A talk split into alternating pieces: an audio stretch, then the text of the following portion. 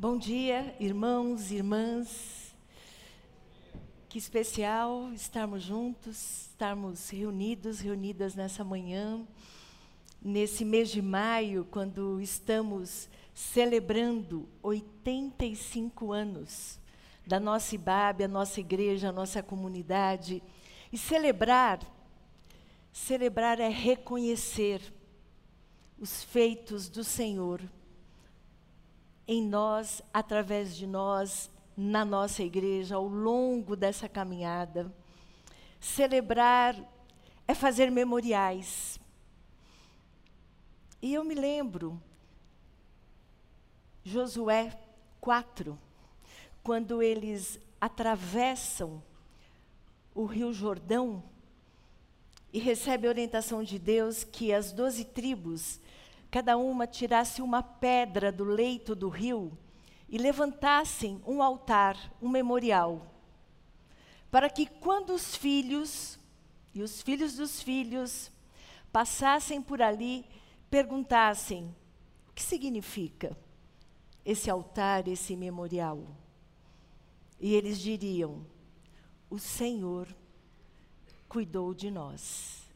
O Senhor permitiu que passássemos o rio a seco. Eu gosto muito de memoriais porque eles nos lembram o que já vivemos, o que experimentamos, e isso anima a nossa fé. Isso nos encoraja e nos inspira e nos faz sonhar. Sim, porque ao celebrar 85 anos de uma caminhada, nós também sonhamos com a igreja que vamos deixar, que vamos ainda experimentar. Essa semana tivemos uma experiência interessante, a equipe ministerial, nós fomos convidados pelo pastor André, nosso gestor, nosso pastor, a escrever uma carta para alguém da nossa família sobre como gostaria que fosse a Ibabe. E eu escrevi uma carta para Valentina, nossa netinha de três anos, de como eu sonho, daquilo que já vivi, já experimentei, e eu vim muito pequena para a Ibabe, de tantas e tantas experiências, e daquilo que eu gostaria que ainda vivêssemos como igreja e de que os nossos filhos, os filhos dos nossos filhos, pudessem é, também experimentar. Por isso, para essa manhã, eu me lembrei, veio ao meu coração duas passagens que de alguma forma relatam a mesma situação, que está no livro de Atos, capítulo 2, dos versos 42 a 47, e também Atos 4, de 32 a 35, que vai descrever a igreja em Jerusalém. Como vivia essa igreja. E algo que eu tenho sido desafiada ao ler a palavra é, de alguma forma, me transportar para aquele lugar. E não ser uma mera espectadora distante, numa arquibancada com binóculo, lendo lá o que está acontecendo, como se aquilo não me tocasse, como se eu não me envolvesse. Mas quando fiz, nessa semana, pela enésima vez, leitura desse texto, eu tentei me transportar para aquele lugar para aquela comunidade, para aquela igreja. Como era? Quais eram os, os sons? Como eram as pessoas? Qual era o cheiro? Naquela multidão, quem era eu ali? E tentando de alguma forma experimentar aquilo e me perceber naquilo. E aí a leitura, que vai dizer o seguinte: eles se dedicavam ao ensino dos apóstolos e à comunhão, ao partir do pão e às orações. Todos estavam cheios de temor e muita muitas maravilhas e sinais eram feitos pelos apóstolos. Os que criam mantinham-se unidos e tinham tudo em comum. Vendendo suas propriedades e bens, distribuíam a cada um conforme a sua necessidade. Todos os dias continuavam a reunir-se no pátio do templo. Partiam o pão de casa em casa e juntos participavam das refeições com alegria e sinceridade de coração, louvando a Deus tendo a simpatia de todo o povo. E o Senhor lhes acrescentava diariamente os que iam sendo salvos. Atos 4, 32. Da multidão dos que creram, uma era a mente e o coração. Ninguém considerava unicamente sua coisa alguma que possuísse, mas compartilhavam tudo o que tinham. Com grande poder, os apóstolos continuavam a testemunhar da re ressurreição do Senhor Jesus e grandiosa graça estava sobre eles. Não havia pessoas necessitadas entre eles pois os que possuíam terras ou casas as vendiam, traziam o dinheiro da venda e colocavam aos pés dos apóstolos, que distribuíam segundo a necessidade de cada um. Essa é uma narrativa, são duas narrativas que contam sobre essa igreja em Jerusalém. Essa igreja que estava reunida, que compreendia a sua missão como uma missão integral, porque diz que havia o testemunho dos apóstolos e faziam isso com ousadia e poder. Então, havia o querigma de Deus, o anúncio da salvação em Jesus. Havia o didaquê, que era o ensino aquelas pessoas, aquela multidão, e era uma multidão de mais de 5 mil pessoas, estavam de casa em casa. Havia a comunhão, a coinonia, porque estavam juntos. E havia a diaconia. Nenhum necessitado havia entre eles. O que tinham era repartido com zelo, com cuidado. Não tinha ninguém com falta e ninguém com sobra. E isso não era imposto por alguém de fora, por um sistema. Isso era o amor agindo entre eles. A igreja de Jesus amando, se amando, cuidando um dos outros. Mas há uma coisa que me chama a atenção.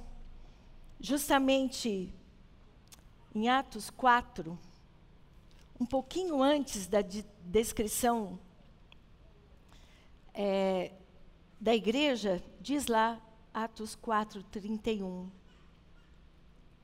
Depois de orarem, tremeu o lugar em que estavam reunidos.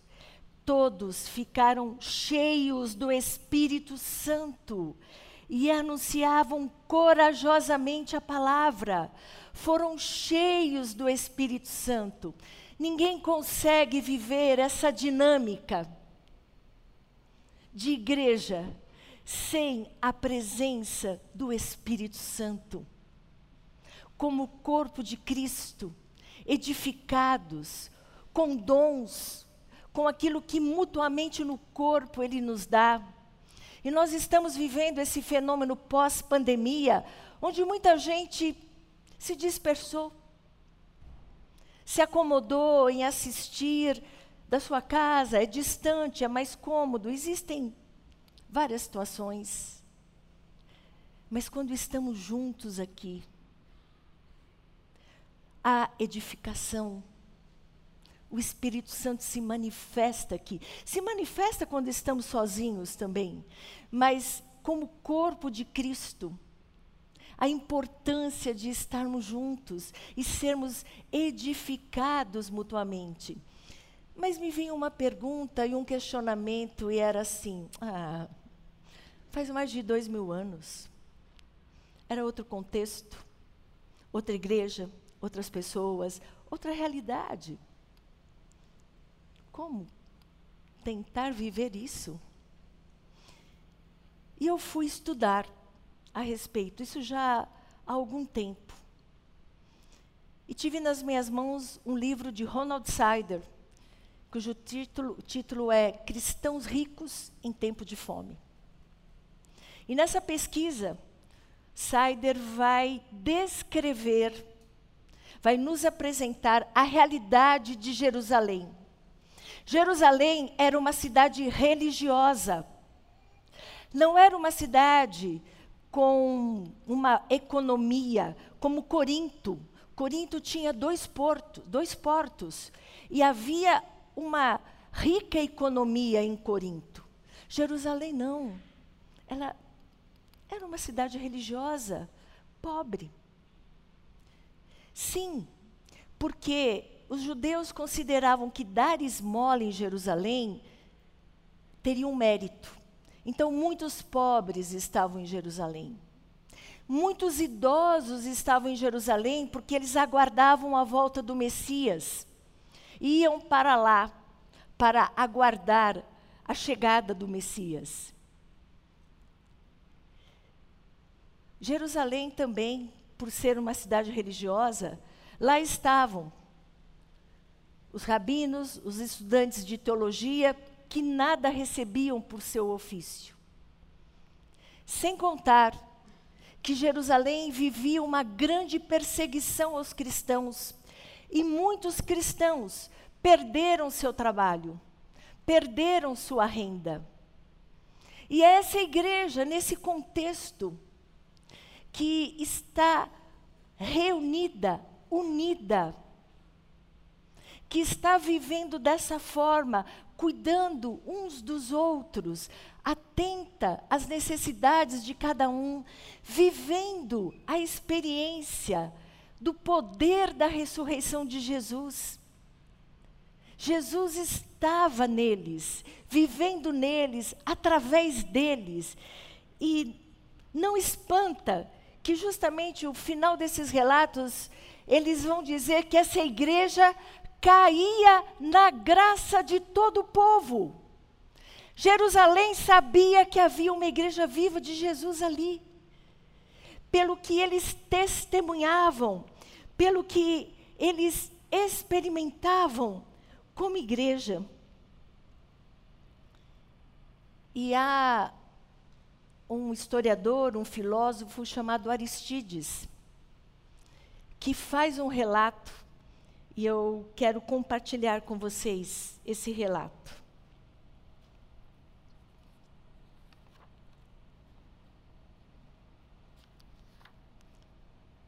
Eles andam em humildade e bondade.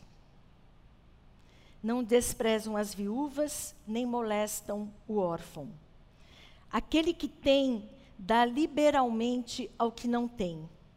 Se encontram um estrangeiro, logo lhe dão acolhida e se alegram com ele como se fosse um irmão, porque entre eles se chamam irmãos. Não na carne, mas no espírito, em Deus. Quando um dos seus pobres passa deste mundo e um deles é informado, logo toma providências para o seu sepultamento, conforme estiver ao seu alcance. E se ouvem que um deles é preso ou oprimido por causa do nome do seu Messias, todos providenciam para suas necessidades e, se possível, que seja posto em liberdade, esforçam-se para consegui-lo. Se há entre eles pobre e necessitado, não tendo o que dividir, jejuam dois ou três dias para suprirem-no com alimento que precisam. E, irmãos, Aristides, ao registrar esse estilo de vida, esse jeito de viver dos cristãos, não se conteve e se rendeu ao Deus que eles professavam. Ele se rendeu a Jesus porque ele dizia: não é possível. Como que é diante de tanta opressão, de tanta pobreza, de tanta miséria, eles viverem desse jeito. E a forma de se referir aos cristãos era: vejam como se amam. E João vai nos dizer né, que a gente não ama de palavras, a gente ama com atos. E essa vivência chamou a atenção daquela comunidade. Eles não eram generosos, porque tudo estava bem e eles tinham sobrando. Essa é uma questão que tem me impactado. A generosidade não é doação de alguém que está muito feliz, muito bem e com dinheiro sobrando. Então eu serei generoso. Não, a generosidade, ela acontece justamente nessa experiência, quando eu sei dessa falta. E como é especial eu ser abençoado e eu abençoar. Então, essa experiência da generosidade, eu acredito, é um fruto do Espírito. Quando a gente se coloca à disposição de Deus para aquilo que temos, que somos, sim, porque Paulo vai dizer isso. Que antes de eles darem do seu, eles deram de si. Por isso, muitas vezes, quando estamos aqui no momento das ofertas, nós dizemos: não faça isso automaticamente. Você está doando de você mesmo, de você mesma. Daquilo que Deus mesmo colocou sobre a sua mesa, e você pode abençoar, e você pode dividir. Havia alegria, não era peso. Não havia queixa, não havia lamento por ter que dividir, havia alegria, havia sinceridade. E essa igreja, que nesse contexto vivia dessa forma, tinha também suas sombras e luzes. Tinha sim suas dificuldades, não era uma igreja perfeita. É nessa igreja que acontece o episódio de Ananias e Safira, de mentir a respeito da oferta. É aqui nessa igreja que existe aquela discussão que as viúvas uh, gregas não estavam sendo atendidas. E aí, então, conseguem lá organizar alguém que poderia dar essa atenção, porque a demanda era tanta e estavam se esquecendo delas. É nessa igreja que acontece isso. E é essa igreja que, logo após o martírio de Estevão, é dispersa. Mas eu acredito que aquilo que eles viveram ali tão intensamente, carregaram consigo. Porque diz assim em Atos 8:1. Naquela ocasião, logo após o martírio de Estevão, desencadeou-se grande perseguição contra a igreja de Jerusalém. Todos, exceto os apóstolos, foram dispersos pelas regiões da Judéia e Samaria. O fato de viverem daquela forma não guardou a igreja de viver as perseguições, mas com certeza aquilo que elas viveram, que aquelas pessoas viveram, elas carregaram como memorial, como algo que elas tinham experimentado e levariam isso, viveriam isso aonde elas estariam também. E há uma informação que esse autor, Sider, que citei no início, ele diz que por volta do ano 250, em Roma, a igreja sustentava 1.500 pessoas pobres. Tanto que Julião, o apóstata, quis aniquilar o cristianismo e ele teve que admitir: os cristãos não só alimentam seus pobres, mas também os nossos.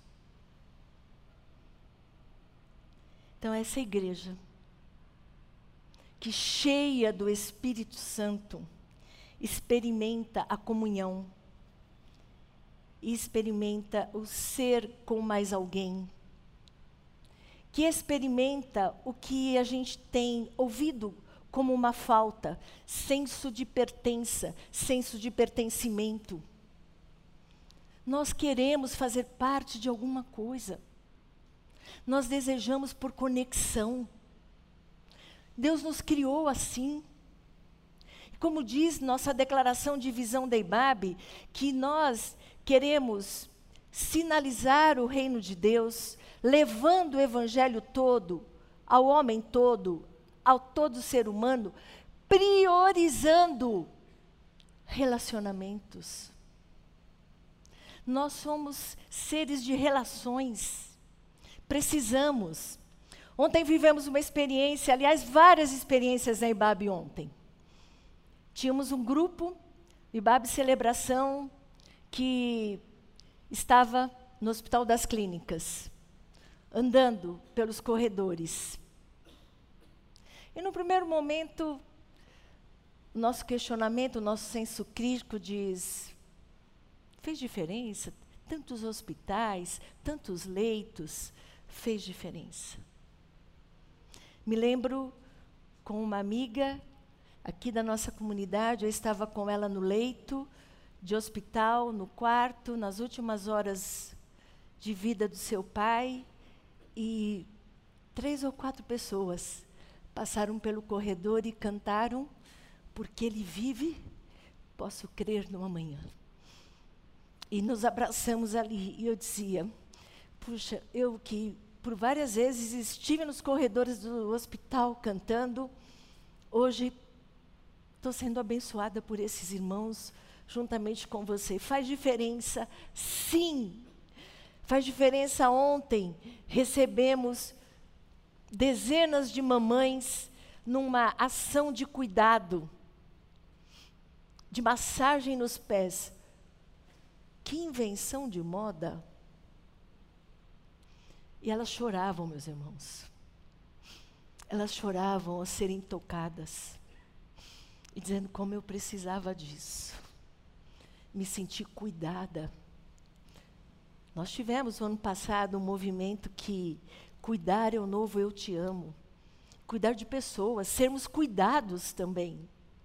E isso se dá na dinâmica da igreja como corpo de Cristo, nas nossas relações, no nosso pequeno grupo, no ministério que eu participo, na minha família. Impulsionados pelo Santo Espírito de Deus, que me faz perceber o que está à minha volta. Nós estamos vivendo um tempo de naturalização dos afastamentos, das violências, de alguém que é asfixiado dentro de um carro. Estamos vivendo, eu e o Ed estamos impactados com o que está acontecendo em Recife. Recebemos os vídeos. Pastor José Marcos, irmão querido, com o Instituto Solidário, que faz parte da Rede BAB, a água destruiu tudo. Os vídeos mostravam a água cobrindo tudo, as mesas, os computadores, as pessoas ilhadas. E eu dizia, Senhor, misericórdia, misericórdia. O que, que nós podemos fazer? Ligando o pastor João, José Marcos. Pastor, nossa igreja está aí com vocês em oração. Irmãos, a gente tem que se colocar diante desse Santo Espírito que nos sensibiliza, nos mobiliza. Me lembro tempos atrás, Ed explicando o que é estar sobre a ação do Espírito. E ele usava o exemplo do sol. O sol como Santo Espírito de Deus, que eu me coloco sob ele, debaixo dele, e digo: Senhor, me enche do teu espírito, me sensibiliza. Coloque em mim, desenvolve em mim os frutos do espírito. E não numa relação de exigir de Deus, que Ele haja, que Ele faça. E às vezes nós estamos apegados a isso, Deus que fez antes, que faz agora e faz, porque nele não há variação de sombra. E eu fiquei me perguntando quantas vezes eu me coloquei diante do Santo Espírito de Deus e dizendo: Deus, age em mim. Não quero banalizar a violência, não quero naturalizar o que está aí, mas eu quero ser sensibilizada pelo Teu Santo Espírito na minha casa, com quem está perto de mim, às vezes tão distante que às vezes falta um abraço, uma palavra de sabedoria, de amor, de afeto, aonde eu estou e na comunidade de Jesus, onde há dons distribuídos para edificação mútua desse corpo, para esse movimento. E alguém disse, Silvia, mas Ebaba é muito grande.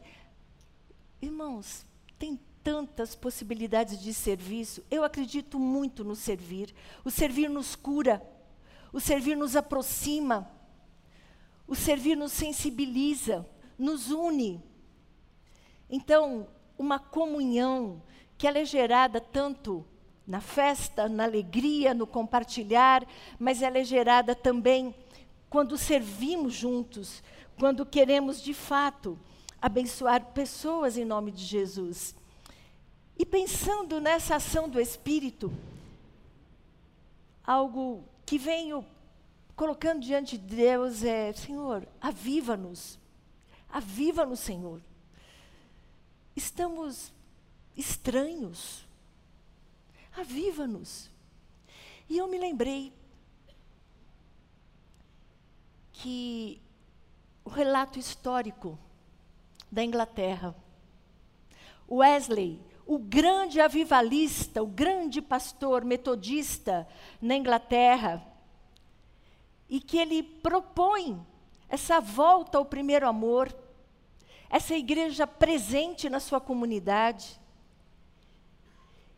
E eles vivem essa experiência de um avivamento que não é subir no monte para orar e ficar por lá, mas se subir ao monte, volte e volte transformado e sensibilizado, mas era estar atento. E o que acontecia? Um pouco parecido ali com que Jerusalém vive num outro contexto, numa outra realidade. Mas o que acontecia é que estava ocorrendo a revolução industrial. As famílias deixando o campo para irem para a cidade, para Londres. A máquina a vapor chegando. O, o carvão entrando para ser usado, as minas de carvão, os trabalhadores morrendo com 20 anos. E Wesley diz: o Evangelho de Jesus também nos leva a estar atento ao que está acontecendo e propor a essas pessoas que se organizem, que busquem melhores condições de vida. É nesse contexto, as crianças trabalhavam de segunda a sábado, 12 horas por dia. Isso é cruel. Mas um homem, impulsionado pelo Santo Espírito, no domingo, começa a chamar essas mulheres, essas crianças, e alfabetizá-las através da Bíblia, porque elas não podiam ir à escola. É assim que nasce a escola bíblica dominical nas igrejas. Com esse homem alfabetizando as crianças através da Bíblia. Nós queremos ir além. Hoje, graças a Deus, o trabalho infantil é proibido. E hoje a nossa igreja IBAB está comprometida com todo o movimento, com toda a denúncia contra o trabalho infantil e contra também o abuso sexual que as nossas crianças sofrem. Maio não é só aniversário da igreja, maio é o mês do maio laranja onde eu preciso estar atenta. Isso é ser mobilizado e movido pelo Santo Espírito. Dizer: nenhuma criança pode ser molestada ou abusada. Toda criança precisa ser cuidada a partir da minha casa, aqui na minha comunidade, no Brasil, em qualquer lugar. Isso é o Santo Espírito que movimenta. E eu, que sou assistente social, trabalho na área social há muitos anos, coordeno aqui a Rede Bab Solidária.